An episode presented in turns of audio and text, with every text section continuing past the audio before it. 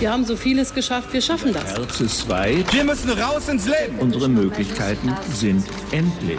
We are ready to do everything. Da, wo es laut ist, da, wo es brodelt, da, wo es manchmal riecht, gelegentlich auch stinkt. We will not hesitate. Es ist besser, nicht zu regieren, als falsch zu regieren. Excuse me, I'm not convinced. Das kann man doch nicht ernsthaft bestreiten. Hauptstadt das Briefing mit Michael Brücker und Gordon Ripinski. Live von der Pioneer One. Herzlich willkommen am einzigen Freitag, den 13. in diesem Jahr und trotzdem verbringe ich diesen schwierigen Tag mit Gordon Ripinski. Hallo Michael, ich freue mich sehr. Herzlich willkommen zum Hauptstadt-Podcast, vor allem heute wieder. Wir sind hier vereint. Wir freuen uns, dass Sie auch wieder dabei sind. Und wir haben ein Thema, Gordon, das müsste dich doch wirklich freuen. Olaf Scholz, dein Lieblingskanzlerkandidat, kann tatsächlich sogar Kanzler werden. Was ist denn da los? Schmerzhafte Momente für Michael Brücker. Wir reden tatsächlich hier mal nicht über Armin Laschet. Wir reden über Olaf Scholz, nicht nur über Olaf Scholz, sondern auch über einen Politiker, ja, wie soll ich sagen, dem Michael Brücker sehr nahe steht. Über Christian Lindner. Achso, ich dachte Olaf Scholz. Gordon, nein, lass uns kurz über Olaf Scholz und dann über Christian Lindner reden. Ähm, ich bin ja durchaus bei dir wir haben den Mann unterschätzt, du selbstverständlich nicht, ich vielleicht doch ein bisschen. Im August ist er Kanzlerkandidat geworden im vergangenen Jahr, das ist ja unfassbar lange her. Und er hat damals schon ganz klar gemacht, ich werde Kanzler, ich kann es, ich will gewinnen. Hören wir mal rein. Es wird vieles anders sein, als man es heute prognostiziert. Vielleicht zum Schluss, ich freue mich über die Nominierung und ich will gewinnen. Das war Olaf Scholz der SPD-Kanzlerkandidat. Und wir wollen tatsächlich in diesem Opener für diesen Podcast mal über diese beiden Politiker sprechen, über die vielleicht noch nicht so viel geredet wurde in den vergangenen Wochen, aber die beide ein echtes Momentum haben. Bei Olaf Scholz ist das eindeutig so. Und äh, in der SPD weiß man gar nicht, wohin mit sich vor Glück. Denn so ein Momentum hat man das letzte Mal erlebt im Schulz-Hype. Und da war es eben äh, wirklich eine Blase und äh, aus der folgt ja nicht viel, wie wir wissen. Und jetzt ist es tatsächlich ein struktureller Aufstieg über die letzten Wochen. Ich will ja sofort, sofort mal Wasser in diesen Wein schenken, weil ähm, Olaf Scholz liegt jetzt gerade in einer einzigen ähm, Umfrage bei einem Wert, bei dem selbst Martin Schulz am Ende noch drüber lag. Und trotzdem jubelt die SPD, als habe sie gerade Willy Brandt neu erfunden. Ja, genau, aber auf der anderen Seite ist eben Armin Laschet auch nur noch zweieinhalb Prozent besser als Martin Schulz. Und äh, wie sagt der Amerikaner, Trend ist your friend. Ne? Also diese Zahlen gehen für die SPD eben im Moment nach oben. Die Grünen sind ein bisschen schüchtern im Moment. Das heißt, Scholz ist schon gefühlt irgendwie der Zweite und derjenige, der Armin Laschet im Moment angreift und äh, das Rennen ist offen. Und das ist der Punkt, zu dem wollte die SPD immer hin. Da wollte die SPD immer ankommen, dass die TV-Trielle irgendwann stattfinden, dass dass man die drei Kandidatinnen und Kandidaten sieht und sich die Frage stellt, wer soll am Ende dieses Land führen? Und da sagt die SPD ja, da werden sich die Leute am Ende dann für Olaf Scholz entscheiden. Dieser Moment wird kommen. Diese Trielle werden richtig richtig spannend und ernsthaft und äh, das ist schon jetzt ein Riesenerfolg. Das ist so absolut und Olaf Scholz als Merkel II von Anfang ja so inszeniert, wirkt natürlich wirklich im Vergleich mit den beiden stolpernden Kandidaten bei Grün und bei Schwarz als der verlässliche, der seriöse, die Reinkarnation der Merkel-Ära. Ich finde es ein bisschen ambitionslos, äh, sich als Merkel II zu verkaufen, aber offenbar scheint es zu funktionieren. Ja, das machen ja alle in Abstufungen. Ne? Alle versuchen, das Beste der Merkel-Ära irgendwie auf sich zu vereinen. Das gilt für Laschet und für Baerbock natürlich genauso. Äh, Scholz tut es eben aus dem wichtigsten Regierungsamt. Und ähm, er tut das, muss man sagen, aus dieser Position nach einer enorm schwierigen Legislaturperiode für die SPD. Die SPD wollte nicht regieren. Die wollten schon vorher nicht in die Große Koalition. Diese Legislaturperiode erst recht nicht. Die waren vor vier Jahren oder dreieinhalb Jahren eigentlich an einem Punkt, an dem die mit sich gehadert haben wie nie zuvor. Und ähm, dass sie jetzt hier stehen. Wow, ich hätte es nicht gedacht. Ja, ich glaube trotzdem, Gordon. Die Deutschen entscheiden sich am Ende ja nicht nur für einen Kandidaten. Also meinetwegen ist Olaf Scholz eine Mischung aus Helmut Schmidt und Angela Merkel. Aber die Deutschen entscheiden am Ende für eine Konstellation, für eine Machtkonstellation. Und sie wollen wissen, was passiert mit meiner Stimme. Insofern glaube ich, wird es immer noch am Ende wichtig werden, haben die Deutschen das Gefühl, wenn sie Scholz wählen, kriegen sie Rot-Rot-Grün oder kriegen sie eine Ampelkoalition? Was kriegen sie für eine Konstellation? Und geben Sie ihm am Ende dann vielleicht trotzdem die Stimme, selbst wenn die Republik sich wirklich nach links verschiebt. Naja, ich glaube, welche Konstellation kommt, das weiß man im Moment überhaupt nicht. Wenn wir Parteien haben, die maximal bei 23 Prozent stehen, dann wird es eine Dreierkonstellation geben und da gibt es alle möglichen Kombinationen mit allen möglichen Führungsoptionen. Also das wird man am 26. September als Wähler nicht hundertprozentig wissen. Deswegen wird es am Ende um die Kandidaten und um die Parteien gehen. Da hast du recht. Insofern, als dass Scholz der wohl stärkste Kandidat ist, aber mit einer Partei, mit der viele fördern, Bei den Grünen und bei der Union ist es andersrum. Äh, aber wenn es am Ende wirklich um die Person geht, und so ist es oft bei Bundestagswahlen, dann hat Scholz eben einen Vorteil. Ähm, trotzdem will ich noch eine Sache erwähnen, weil das äh, nicht ganz unter den Tisch fallen sollte.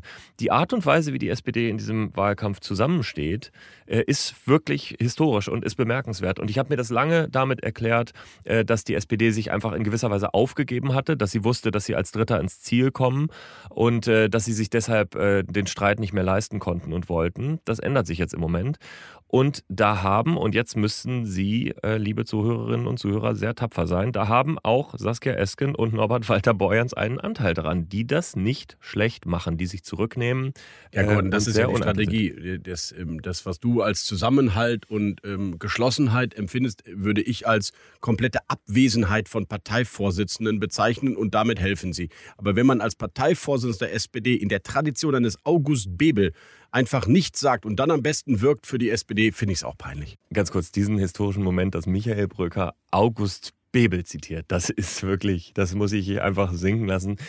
Ja, weil ich es immer noch krass finde, dass Saskia Esken in dieser Tradition dieser Menschen wie Willy Brandt, wie Helmut Schmidt eigentlich steht und jetzt auch noch sagt, ich möchte gerne Parteivorsitzende bleiben, obwohl sie wirklich eine Gefahr für Olaf Scholz Wahlkampf ja ist und sich deswegen zurücknehmen muss. Also welche Berechtigung hat sie eigentlich noch mal wieder anzutreten? Ich finde das einen spannenden Move von ihr. Ich finde es äh, strategisch nicht ganz unschlau, weil viele natürlich in der SPD gesagt haben, Esken und Walter Borjans sind Übergangsvorsitzende, die sind dann weg nach der Wahl, wahrscheinlich eine Wahlniederlage, dann müssen sie den Hut nehmen. Und jetzt sagt äh, Saskia Esken natürlich, das lasse ich nicht mit mir machen. Wenn wir einen Erfolg einfahren, einen relativen Erfolg einfahren, fahren, dann möchte ich auch bleiben. Kann ich aus Ihrer Perspektive verstehen. Norbert Walter Borjans hat das nicht gesagt, der wird dann sicherlich gehen. Aber es ist ein Vorgeschmack auch darauf, welche Konflikte vielleicht auch wieder aufbrechen können bei der SPD nach so einer Wahl, wenn dann die Partei Linke, und für die steht Saskia Esken, irgendwann sagt, so jetzt wollen wir auch mal was haben. Ich glaube, den Deutschen geht es so wie Hilde Mattheis, die ja auch den Namen der beiden Vorsitzenden mal vergessen hatte. Wenn diese SPD wieder stark werden soll, dann brauchen wir eine andere Konsequenz. Und ich meine, mit Walter und mit Eskia kriegen wir das hin. Der Parteitag der SPD, in dem äh, die beiden gewählt wurden, ein historischer Moment als Zitat immer noch überliefert. Hilde Mattheis. Ein bisschen Klamauk muss sein, das war die Danksagung an Eskia und Walter. Du hast recht, Olaf Scholz überrascht mich, aber die wirklich strategisch wichtigste Figur in diesem Wahlkampf ist doch nicht Olaf Scholz, sondern Christian Lindner. Jedenfalls hat er an strategischer Bedeutung gewonnen, dadurch, dass die FDP stärker wurde, dadurch, dass äh, die Grünen schwächer wurden, äh, dadurch, dass auch Schwarz-Grün jetzt nicht mehr äh, automatisch eine Mehrheit hat. Und in der Tat, Christian Lindner wird am Ende jedenfalls einer von denen sein, der darüber mitzusprechen hat, welche Koalition kommt. Gordon, das ist der Moment für Selbstkritik. Vor einem Jahr 5% Putschgerüchte, Rufe nach einer Doppelspitze, mediale Abgesänge, auch bei uns. Jetzt der Königsmacher. Du musst dich auch ganz schön korrigieren, was die Einschätzung zu Christian Lindner betrifft, oder? Oh, also Michael, äh, also ja, aus der heutigen Perspektive, jawohl. Trotzdem würde ich sagen, äh, ist es doch bei Christian Lindner auch so, dass der sich gefunden hat durch zwei Dinge vor allem. Das eine ist, Friedrich Merz ist nicht der Parteivorsitzende der Union geworden und der ganze Wirtschaftsflügel wurde auf einmal frei. Da hat er zugegriffen. Zweitens eine Pandemie, in der viele Parteien im Gleichklang eine Art Staatshörigkeit gelebt haben. Und die FDP und Christian Lindner clever äh, diese Lücke ausgenutzt haben und gesagt haben, wir sind die Freiheitspartei. Und das Dritte vielleicht, wenn man das noch dazu nimmt, ein milderer Ton von Christian Lindner, der sich auch rhetorisch verändert hat.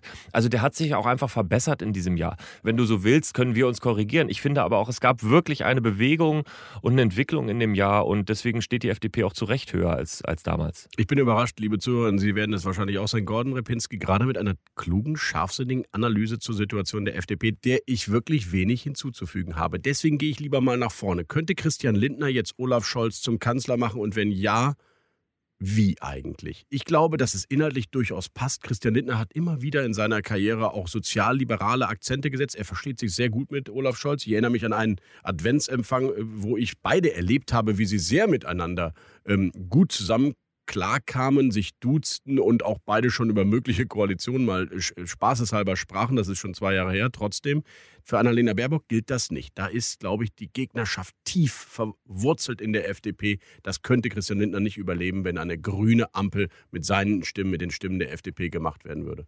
Am Ende, glaube ich, sind es alles äh, Fragen von Zahlen. Wir müssen gucken, wer liegt vorne. Äh, die Partei oder der Kanzlerkandidat, der vorne liegt, wird einen Anspruch darauf erheben, Gespräche zu führen. Äh, und auch Christian Lindner wird sich diesen Gesprächen nicht verwehren. Ich glaube, zu einer Ampel unter SPD-Führung kommt es nur dann, wenn Scholz am Ende vor Laschet liegt, wenn Scholz auf der Position mhm. 1 ins Ziel geht. Sonst gibt es überhaupt keinen Grund für die FDP zu sagen, wir gehen nicht mit Laschet zusammen, mit dem wir in Nordrhein-Westfalen auch zusammen Und die Grünen regiert haben. können das auch nicht inszenieren, dass sie sagen, wir machen die Ampel, aber wir machen mit dem geschwächten CDU-Kanzlerkandidaten nicht Jamaika? Das wäre ja geradezu albern, wenn das eine geschwächte grüne Partei in dem Moment machen würde, äh, die dann noch überholt wurde von Olaf Scholz. Nee, das sehe ich auch nicht. Ähm, ich glaube, wir könnte natürlich eine Situation haben, wo wir am Ende drei Parteien mit einem verhältnismäßig ähnlichen Ergebnis vorne haben, also alle so um die 20 oder ein bisschen drüber. Das könnte theoretisch passieren, wir wissen es im Moment nicht. Dann ist natürlich alles total unvorhersehbar. Aber nach dem Stand der Dinge, glaube ich, zieht es Christian Lindner eindeutig in Richtung der Union. Christian Lindner und Armin Laschet haben wirklich ein stabiles, ja fast sogar freundschaftliches Verhältnis. Sie haben eine Koalition in NRW gebaut, die bis heute mit einer Einstimmenmehrheit sehr gut funktioniert. Insofern stimmt schon, die Achse zu Laschet ist enorm, aber ich bin trotzdem immer wieder auch fasziniert von diesen sozialliberalen Themen. Also je mehr man reinschaut in die Programmatik, desto mehr könnte es passen. Bei der Umwelt, bei der Migrationspolitik sind sich Sozialdemokraten und Liberale näher als zum Beispiel vielleicht die FDP und die CSU. Und das gilt auch für die Aufstiegsgesellschaft, für, die, ähm, für den Umgang mit einer Einwanderungsgesellschaft. Also ich finde das immer wieder spannend, aber du hast recht, wenn es Jamaika geben kann, wird es Jamaika wahrscheinlich auch geben, richtig? Ja, allein schon, weil der Konflikt um Sozialpolitik, um, äh, um Umverteilungsthemen, Finanzpolitik, Steuerpolitik, das ist einfach zu groß. Da sind FDP und SPD zu weit auseinander. Wenn es das als einzige Koalitionsoption geben würde, dann würde man zusammenfinden können. Das wäre jetzt mal meine These. Aber wenn es eine andere Option gibt, zusammen mit der Union, äh, dann wird das passieren.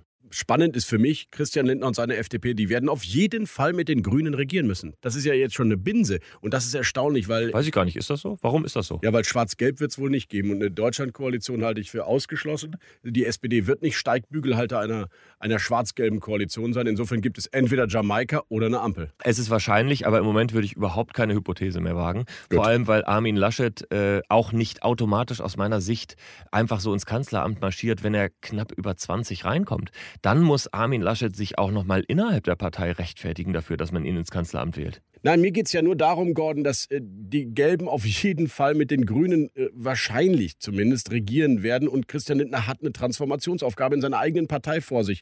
Denn der typische FDP Wähler oder das FDP-Mitglied ist bürgerlich, mittelständisch, risikoaffin, steueroptimierend, freiheitsliebend. All das sind die grünen Funktionäre aus meiner Sicht zumindest nicht. Und man muss nur mal zuhören, wie Christian Lindner noch vor einigen Jahren gegen die Grünen geledert hat gegen die Startbahn West, die ICE-Strecke bei Fulda, die bemannte Raumfahrt, Handynetze und deren Sendemassen, die Frankfurter Westend-Skyline, die Ems- und Elbvertiefung, die Hochmoselbrücke, gegen Wachstum, gegen die Vernetzung von Computern am Arbeitsplatz, gegen Kabelfernsehen, gegen Pumpspeicherkraftwerke, gegen die A100 in Berlin und so weiter und so fort.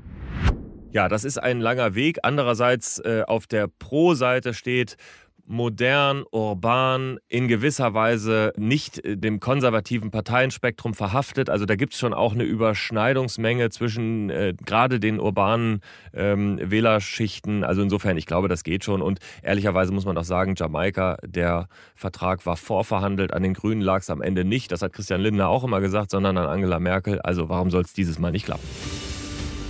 Unsere weiteren Themen heute. Im Deep Dive geht es um einen umstrittenen Auslandseinsatz und die Sorge, was nach dem Abzug der Truppen aus Afghanistan mit diesem Land passiert. Dazu habe ich mit der Frau gesprochen, die zwar diesen Abzug in seiner politischen Entscheidung nicht verantwortete, aber ihn nun organisieren musste, mit Verteidigungsministerin Annegret Kramp-Karrenbauer.